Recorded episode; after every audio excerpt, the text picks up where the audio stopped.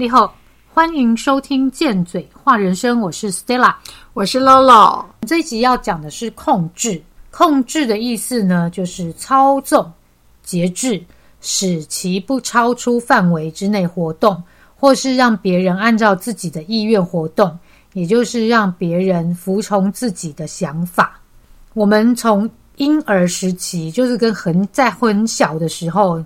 我们会觉得世界是以我们为中心的，所有的事情都会绕着我们转，这就是我们发展从小到大人生中发展必经的过程。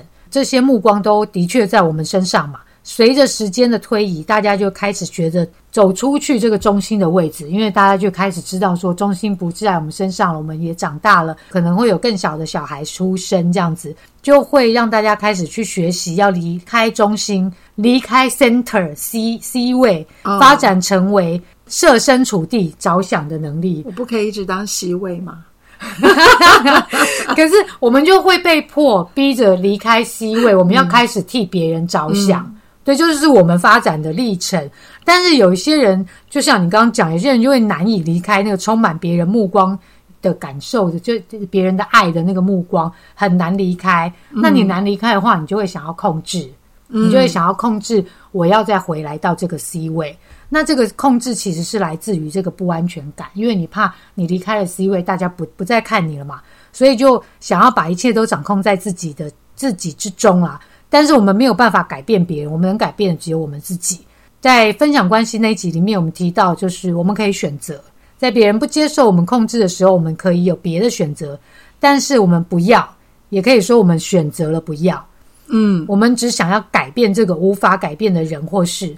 那当我们不能改变的话，我们就会生气，就会痛苦，因为我们不想面对跟接受这个事实。不想要接受什么事实呢？就是。这个人或是这件事情的原始面貌，比如说妈妈已经不再看我了，这男的不再爱我了，对。然后人的部分呢，再深入去想，背后就含有你如果不听我的话，就是不爱我，嗯，你就会害怕别人不听你的话就是不爱你。但是你有这样的潜意识存在，但是这个是真的吗？不听你的话就等于不爱你吗？这应该是两件事。我也觉得很多生活中的烦恼跟悲剧啊，嗯，都是因为想要控制产生的。嗯，我觉得我是想要快乐，每次想要改变无法控制的人事物的时候啊，我就会觉得痛苦。我不想工作，可是我需要生活费用。天气太热，嗯，很烦躁。然后看谁谁谁个性不顺眼，然后谁谁谁怎么那么奇怪而痛苦。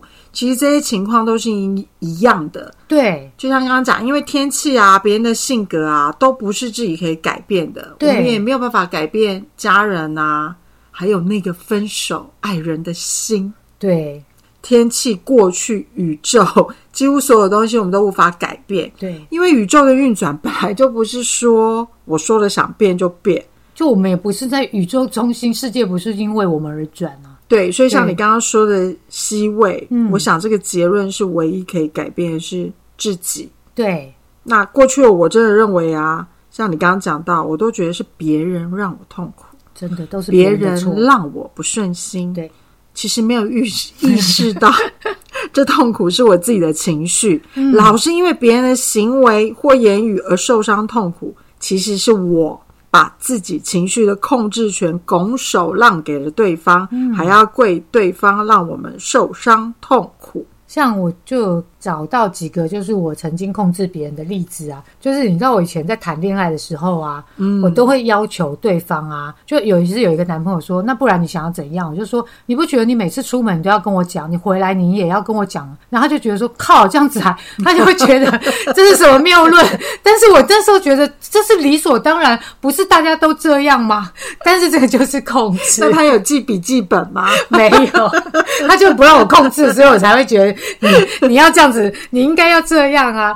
况且我还曾经就是我的另外一半，我要求他把他的账号密码都要跟我说，无论是银行的、手机的什么的账号密码，我完全都要知道，email 的什么我都要知道。你是练财的，就是我要随时可以看他的手机，他跟谁在讲话。所以就是我那时候会觉得说，你如果爱我的话，你就不会害怕我查你。嗯嗯嗯，我也是这样觉得。对，那个时候就真的是这样觉得，然后这才会是有那个 哥吉拉事件，才会是这样。对，就是那时候就会觉得说，你如果爱我，你就会让我知道所有的东西，不然你在忙，你你在隐瞒什么东西，你一定有鬼。都会这样觉得。我那时候最长的控制就是什么？坐在副驾驶座的时候啊，我就会跟另外一半说：“你为什么走这里呀？”因为我是会认路的人，我知道路怎么走。嗯，但是他是会钻小巷的人，他不爱停红绿灯啊。然后我就会觉得说：“你钻到这边，你每次那边乱钻，然后就说你为什么要走这？你为什么要走走那？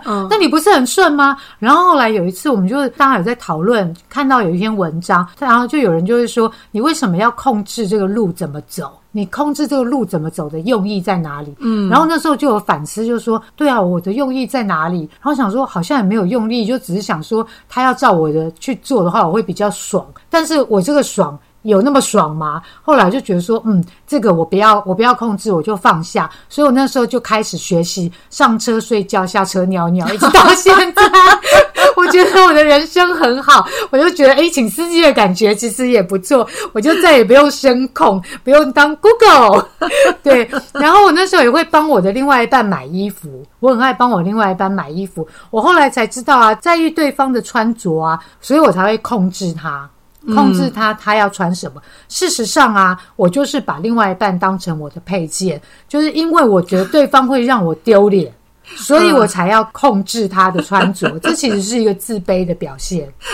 我也干过这种事，原来大家都以前都会做一样。所以其实我们就是这样控制别人，然后让别人受伤痛苦，然后其实自己不一定知道这样。但我还觉得是理所当然，对不对？对，因为我确确实实也是控制狂。嗯，像你刚刚讲到那个车子的事情也是啊。嗯，就是像我也曾经对我男人这样做过，那我男人就很帅气的停到路边说：“来，换你开。”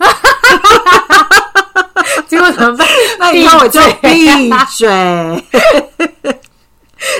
好好告诉这样，你男人好 man 哦。然后，其实就会想说，哎，就是会觉得这样比较顺。之前就有听过朋友，他是那个安亲班的老师，他第一次当安亲班的老师。那你知道有一些小孩就很皮，对，就会在那边啊，老师你怎样怎样怎样，然后你就会非常的愤怒，就是非常的生气。他说那个时候他又找不到方法，他就拿着扫把，嗯，追着那个小孩，然后就在那个教室里面啊，就是追着那个小孩一直跑，一直跑，一直跑。最后他很生气，也是没有打到那个小孩。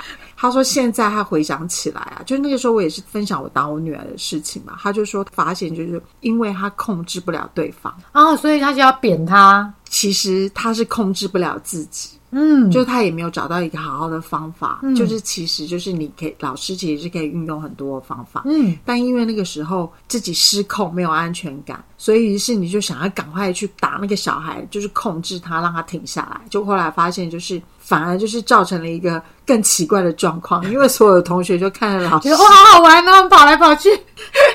对，没错，就是其实那个效果是找不到的。嗯，那像我小时候我是大姐嘛，那我很霸道。我我现在自己讲起来都觉得我怎么可能会做这种事？但这确实是我做的。就是小学的时候，我我跟我妹是睡同一间房，然后我妹就是半夜咳嗽，她重感冒然后在咳嗽，然后我就非常大声的呵斥她说：“你不准再咳了！”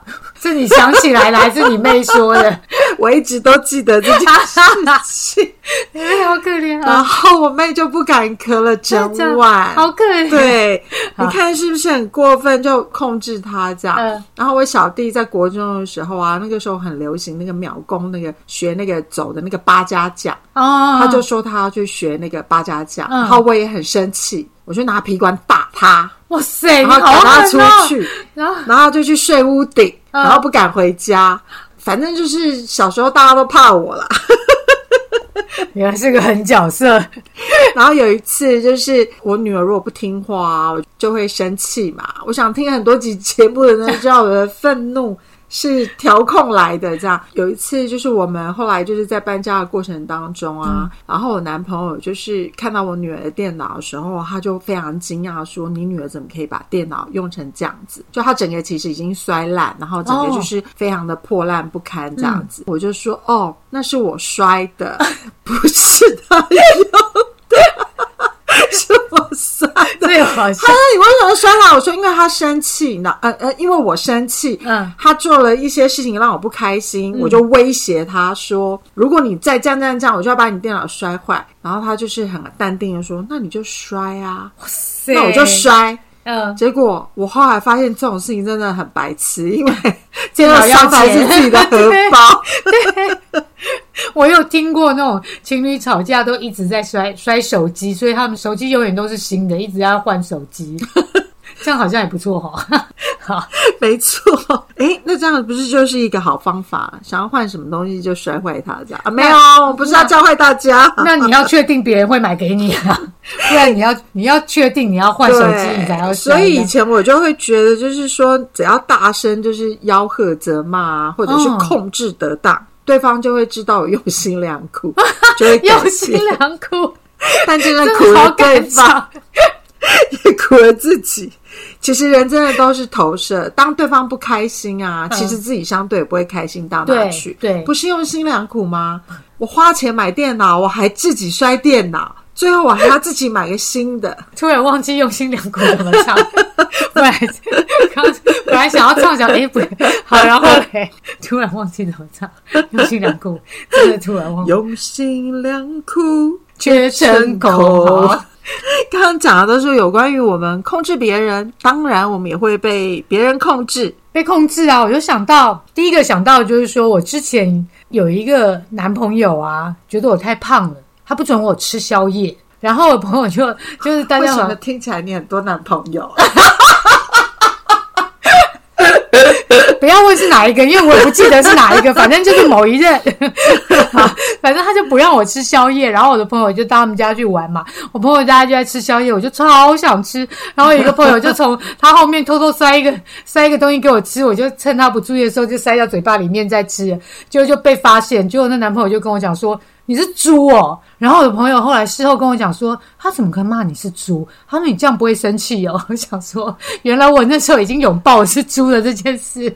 所以他那时候就是控制我，并不能吃宵夜。那这个东西其实反过来就是说，他觉得我太胖会丢他的脸。对，对，就一样，就是跟自卑有关。脱外套是一样的。哦，对你那个脱外套也是一样。对我之前在夫家的时候啊，比如说我们那时候在做那个产品嘛，外包装包装完了之后，我们那个产品要打勾，打勾的时候啊，我前夫他大姐就会要求我用哪一支笔，他就说你一定要用黑色的，不能用红色的，然后你一定要找那个刚刚新开的笔，你不能用已经用过的，不能必吹有点头有点必吹的那种笔。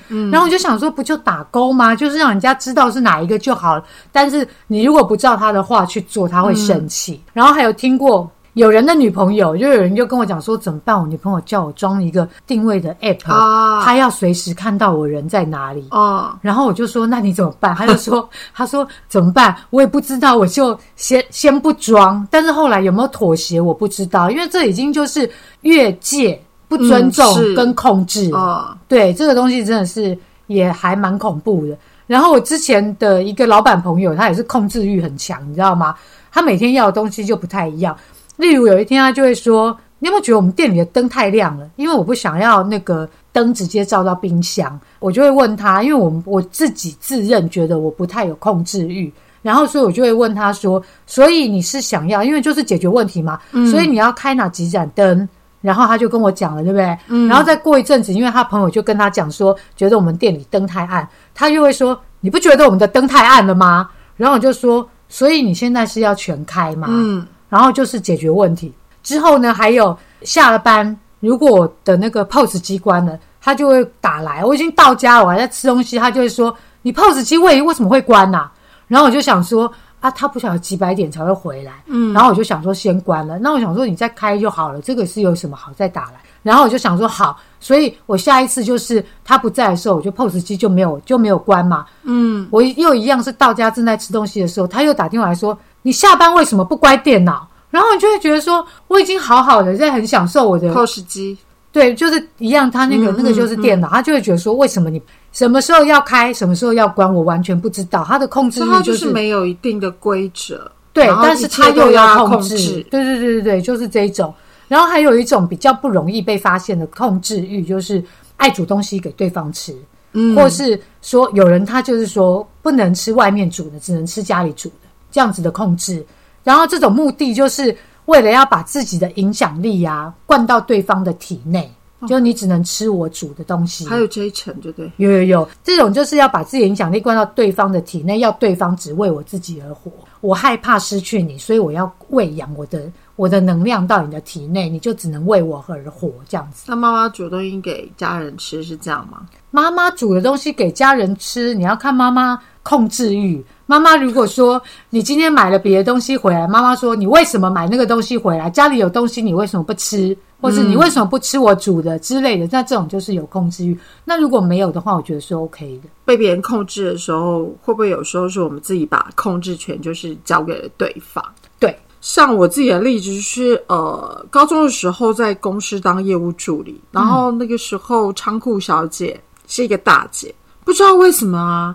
每个业务助理要出货的时候啊，那优先顺序不是按照单子吗？第一张单出完，第二张单啊。我的理解是这样。结果不知道为什么仓库大姐也不知道是不是跟老板有什么关系或什么的，就是他所有东西，他你要送他礼物巴结他，耶，他才会先出货给你哦。然后控制权就是完全就是在他的手上这样。当我这样我没有这样做的时候啊，被业务骂，因为我拿不到货，这是我我印象中的事情。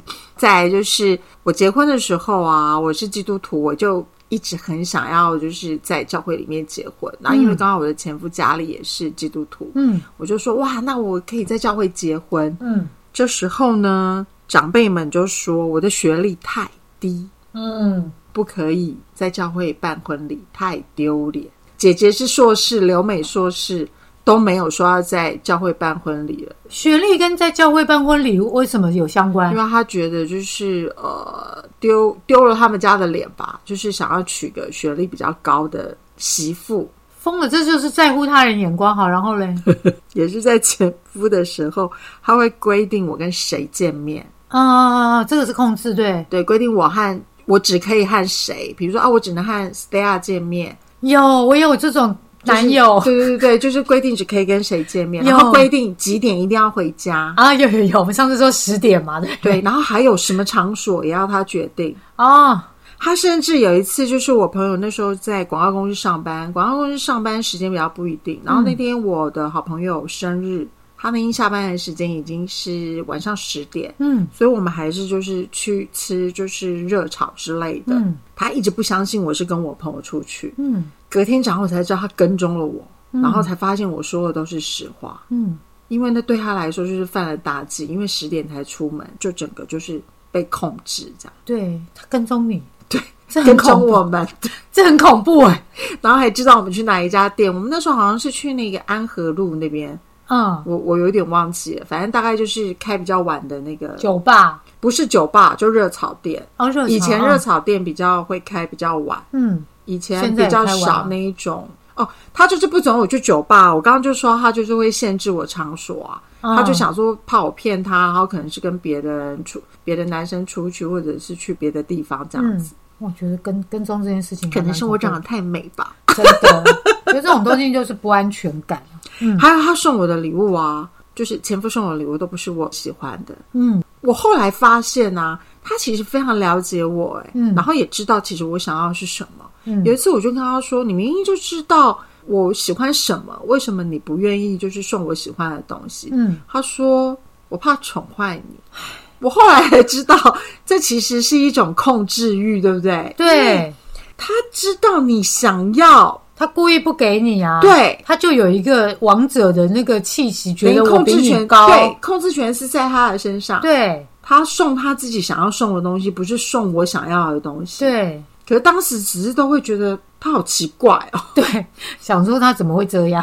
我也会简单区分，就是说在日常的生活当中啊，怎么样是你被控制，怎么样听出就是你被控制。嗯，在工作跟日常生活中啊，你会不会常有一种就是好像觉得身不由己，像我刚刚讲我前夫那样，又觉得怪怪，就很难拒绝某个人的感觉。嗯，对象可能是你的另一半啊，或者是你的长辈，嗯，或者是。某个很会麻烦人，但又特别讨人喜欢的朋友，懂？你变得越来越难以抗拒他的请求，但事后又总觉得有苦说不出。不知不觉中有一种郁闷的感觉会莫名的出现。对，这种就有可能你被控制了。嗯，那我自己就是经历过控制狂啊，大概喜欢用这三种方式来控制别人，达到目的。一个是装可怜，嗯，博得别人的同情心，达到目的。像我呢，也很会装可怜。像我现在受伤，我就会说：“哦，我好可怜，不能走路，你可以去买咸酥鸡给我吃吗？”嗯，或者是人家就是不会，你比较厉害，帮一下嘛，你最好了。装可怜真的是很好操控别人的一种方式。对，但话说回来，除非被控制的人有意识到是个问题，嗯。心里不舒服，嗯。不然日子别人在过。嗯，有人就是喜欢被控制，对，撒娇其实也是一种控制，是，对他用撒娇来控制你，嗯。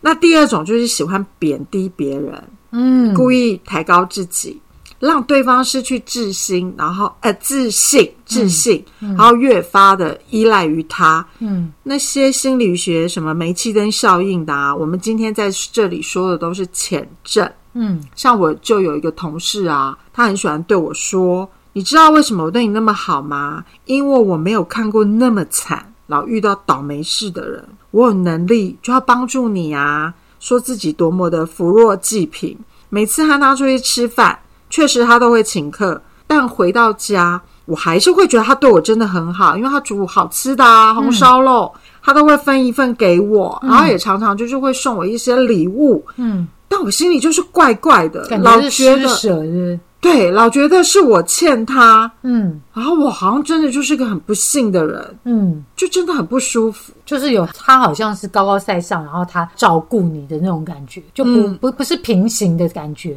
嗯，对，哦，懂，还有一种是通过就是挑拨离间，嗯然后减少你的朋友圈，从而失去自我的方向跟快乐。嗯像那时候我刚进南山人寿，受训完精英班训练之后，进到我的办公室，我就得罪了我的处经理夫人。嗯那其实保险事业它其实有点类似像靠行制，你不是真的自己创业嗯成功。我忘记我说了什么话得罪他，他规定我不能报账。嗯，他说要让我不能报账之后，然后自动离开这个圈子，诶，然后还警告了所有的同事不准跟我太接近。当时敢跟我说话的只有三个人，嗯我们整个办公室大概快一百个人，嗯只有三个人敢跟我说话。嗯。大家都觉得我有错，我有问题，然后包含我的主管一直不断要我跟我的处经理夫人道歉。这霸凌诶，对，结果我没有道歉，嗯，我用了一个非常棒的方法，嗯。我直接去助理那边，然后录音说我要报账，嗯我要听到助理跟我说不能报账。嗯于是我就发了一个传真去跟总公司讲，总公司的人就再回去跟我的处经理夫人说：“你没有资格挡别人，不要报账啊！”所以然后嘞，我觉得那真的就有点类似你刚刚讲的那个席位，他已经壮大到成为处经理，然后他也以为他是夫人，但他真的忘记，其实他也只是个业务员，嗯。他没有资格挡别人的财路。对，况且真的这个一样，就是有越界不尊重，然后又控制这个事情。因为他已经忘记，就是说这个东西不是他自己创业出来的。对他已经把自己变成老板了，很多对员工都对会膨胀，觉得自己是老板，老板应该要怎么做，或者你今天得罪我，就像刚那个会计一样，你今天得罪我，你不知道我是至高无上掌权的这个人吗？对，那就是自我膨胀啊。而且我重点我也不知道为什么其他的同事都会非常的就是都听话，都听话照做。我我觉得那也是我很神奇的地方，可能因为我过去工作的地方是资讯业，那资讯业就是像我们的董事长还是总经理，大概都就是年纪跟我差不多，嗯所以大家可能就是比较没有那种传统的那一种束缚，嗯不像就是比较老一点的行业会有那种很多传承的世袭一些规则吧。嗯因为我们都是新的公司，这件事情就会让我觉得这其实也是一种挑拨离间，然后直到最后都还是会有同事觉得是我的错，觉得我说话不礼貌，哦，因为我当时不知道讲了一个什么话，但他误会了那个意思。我觉得说话不礼貌跟不让你报账挡你的财路这件事情是两件事情，这应该要分开来看。他如果把它混为一谈的时候，那根本只是情绪性的报复。这个大家很容易去模糊焦点，就是他就明明白白是两件事。然后讲到挑拨离间，我就想到有一种叫做控制事件走向的挑拨离间。嗯嗯，比如说两个，比如说如果是某某 A，我不太喜欢他，我就来跟你讲，我说我跟你讲那个 A 就怎样怎样怎样，然后你就会听了之后，你就会被我下了一个种子，就是你不喜欢这个人。然后这种就是控制这个事情的，还有另外一种就是控制事情的走向。你知道这件事情，你这样讲会影响这个人的判断力，但是你还是这样讲。你就想要事情往你想的方向去走，这种也就是控制事情的走向。这种这种控制啊，以能量派来讲啊，只要试图影响事情结果的啊，都会牵扯到业力。就算起心动念不是想要影响这个结果，只是想要八卦，就是说，哎，我跟你讲那什么什么发生什么事情这样。但是因为你的立场跟角度啊，你也可能会影响到别人，让别人去改变了他在整个事件当中的选择，这样子也会牵扯到业力。所以，我就学到了，不是自己的事情啊，最好就不要去讲，也不要去管，让当事人自己去处理。再看不惯，也要忍住，自己不要多话，就不会介入到这个业力。我就觉得，在实践这件事情啊，真的很难，因为一定有看不惯的地方嘛，然后一定有看到什么、听到什么很想讲，你知道吗？但是，一旦讲了，就会感受到那个业力的侵侵袭啊。哦，对，你要躲你也躲不掉，所以这个东西就真的是要。非常非常的小心，就是本来是不干你的事情，但是你把它介入，好像变成你就卷进去了，你就掺着在这个能量流或漩涡中，这样对被卷进去，你就会觉得说，哎，怎么好像多，就是因为你多讲了这个话，你就会被被卷进去。所以我后来就是真的要，那真的要很有意识跟觉察，因为有时候会忍不住就会直接说啊，就这样啦。我以前会是跟。跟 B 讲说，就听完 A 讲的，我就会跟 B 讲说，哎呀，A A 其实他跟我讲过，他就是觉得怎样怎样，但是我他是我跟你讲说，他就是觉得他就是怎样说，其实是我听完我的感受啊，并不是他本人的。对。对，所以我也还是间接的影响到了这个业力，我后来才有意识到这件事情，所以我就闭嘴。A 跟我讲完之后，B 在问我时候，我就说：“哎，你要不要直接问 A？” 我说：“因为这是我我的感觉，并不是真的 A 的感觉。”我说：“你直接问他会比较快。”我都会让他们这样子自己去讲。对，我觉得这样很棒。对，那如何不被控制？我后来有发现啊，不照做会生气，觉得应该的，这个就是控制。嗯，对。如果不照做也不会生气的，这种就是懂尊重的人。嗯，对。当我们害怕自己如果不按照别人的期待去做啊，就会伤了他们的心，就会冲突。殊不知啊，这样反而只会让我们自己不快乐。那些我们在意的人，因为我们的照做被满足的笑了，但时间久了，我们自己就再也笑不出来了。嗯。在生活中，我们多少都会成为被控制，或成为控制别人。当我成为控制别人的时候，像你刚刚说，是不是自己的自信心不足，不相信自己的价值，没有学习到方法？因为自己不稳定的自我和自我价值感，需要透过别人的语言和行为来得到肯定或者是安慰，才会想要去控制别人。既然我是因为你才产生这种负面情绪，因为你让我心情不好，对，然后我自己又没有办法跟能力处理，嗯，所以你要改变，你要接受，这样我的心情才能变好。你不觉得我们在生活中常常都会这样子吗？对，尤其是妈对小孩都会说：“你要乖一点，我才会怎么样怎么样啊。”对，你要听话，出门不能吵。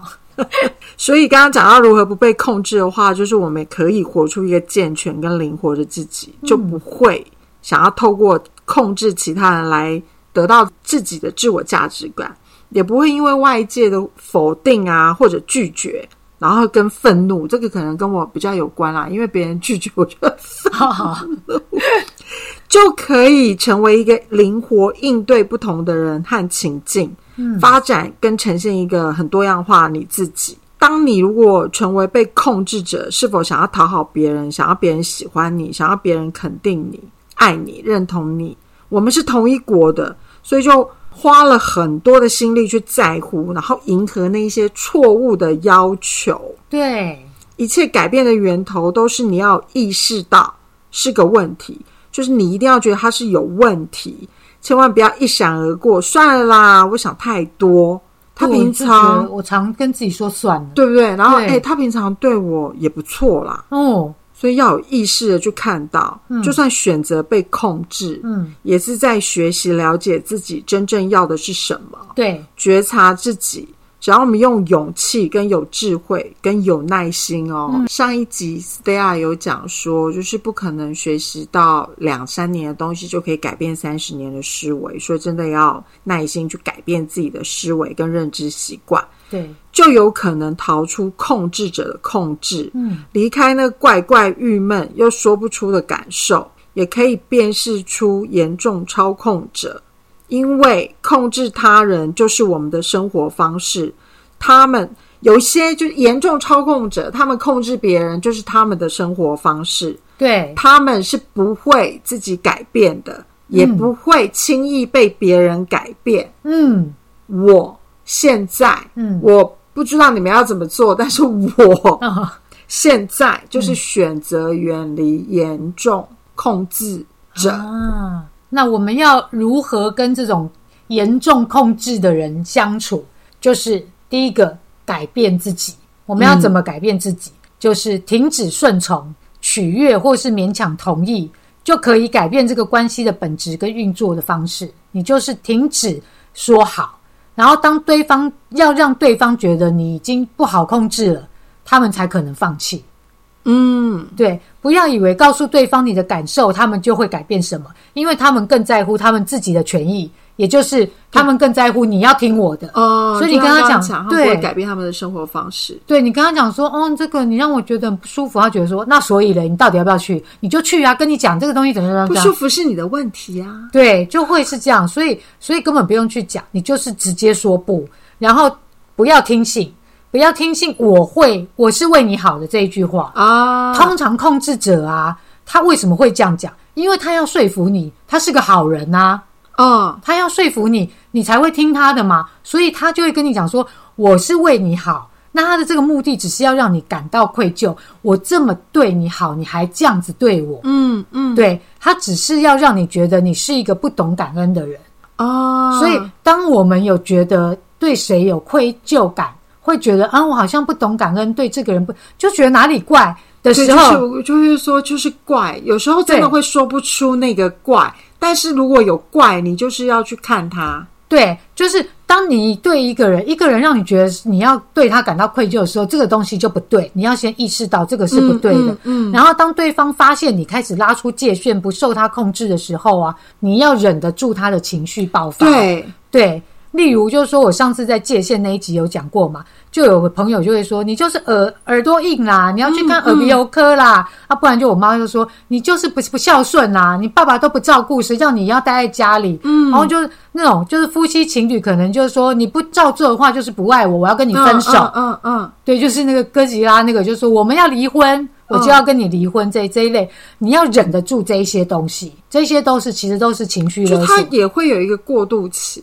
对他就是情绪勒索，他让你内疚不成，他就会情绪勒索你。嗯嗯然后，但是等到这些情绪过后，你一定要等到他们这些情绪过后，你再好好的跟他谈，跟他谈你的感受。最重要就是你要跟他讲说，你希望他是怎么做。例如，就是当你对我大吼大叫的时候，我觉得很害怕。如果你能心平气和的跟我说话，我会觉得我自己是被尊重，这样我会觉得会愿意更愿意让我跟你沟通。就你要让他让你跟他变成平等、平起平坐，而不是他在你上位。也可以直接拆穿他，就跟他讲说：“我知道你想要我做什么，但是你的方式只会把我推得更远。你的威胁对我来说再也没有用。”你要让啊很清楚的跟他讲说，你这一招对我已经没有用。最后就是要跟对方重新坐下来，好好的沟通，也就是重新建立两个人之间，不管是朋友、情侣、夫妻、什么什么同事、什么之类，你就是要重新建立关系的边界。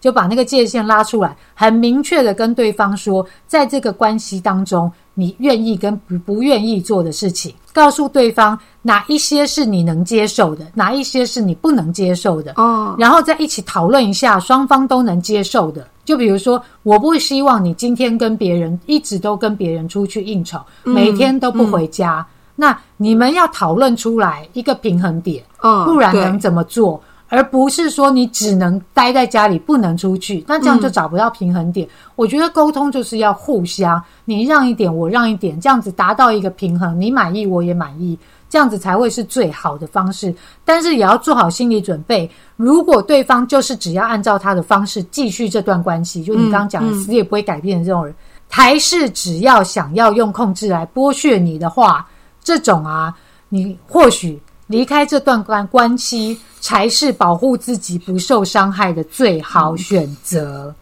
嗯，所以我们俩的结论都还蛮像，就是选择远离，对严重操控制。但我觉得你刚刚讲的，我觉得我很认同你前面讲的那一段，就是那一些方法。嗯，那我都会简单的，就是像我刚刚，我们可能会一直不断的重复这三句，就是不断的，就是不好，我想想。简单的来把它运用在你的任何，我觉得不管是在尊重跟控制上面，我觉得都会是一个很好的方法。嗯，也要接受我们唯一真正能控制的啊，是我的大脑还有我的心，但其实唯一真正能控制的是我的心。嗯，就像之前在静坐的时候会说。静坐时不要乱想，让思绪飘来飘去。嗯，可是我每次在静坐的时候，我都会想：我等一下要吃什么？就像现在，我如果说来，不要想甜甜圈。嗯，甜甜圈是不是已经在你的脑袋中出现了？没错，不要想巧克力甜甜圈，然后就巧克力甜甜圈的画面出现，这是下种子了。所以其实大脑也不是我们可以控制的，真正能控制的是我们的心。嗯，最后请记得，我们本身就有价值。嗯，不需要透过控制别人来得到价值感，也不需要讨好控制我们的人寻求归属感。对，先控制自己就好。对，控制也没有不好的地方，因为我们可以好好控制自己。控制饮食，控制运动，嗯，控制自己想要跟什么样的人相处，嗯，这个就很难哎。我说饮食、运动跟跟什么人相处，这种就很难，这真的很难，这真的很难。对，所以我们先学会控制自己，再去控制别人吧。嗯，如果你喜欢我们的节目，请记得订阅、关注，给我们五颗星。并分享给身边的每一个人，您的支持是我们最大的动力哦。我们说的都是我们的经验跟观点，你也可以有你自己的。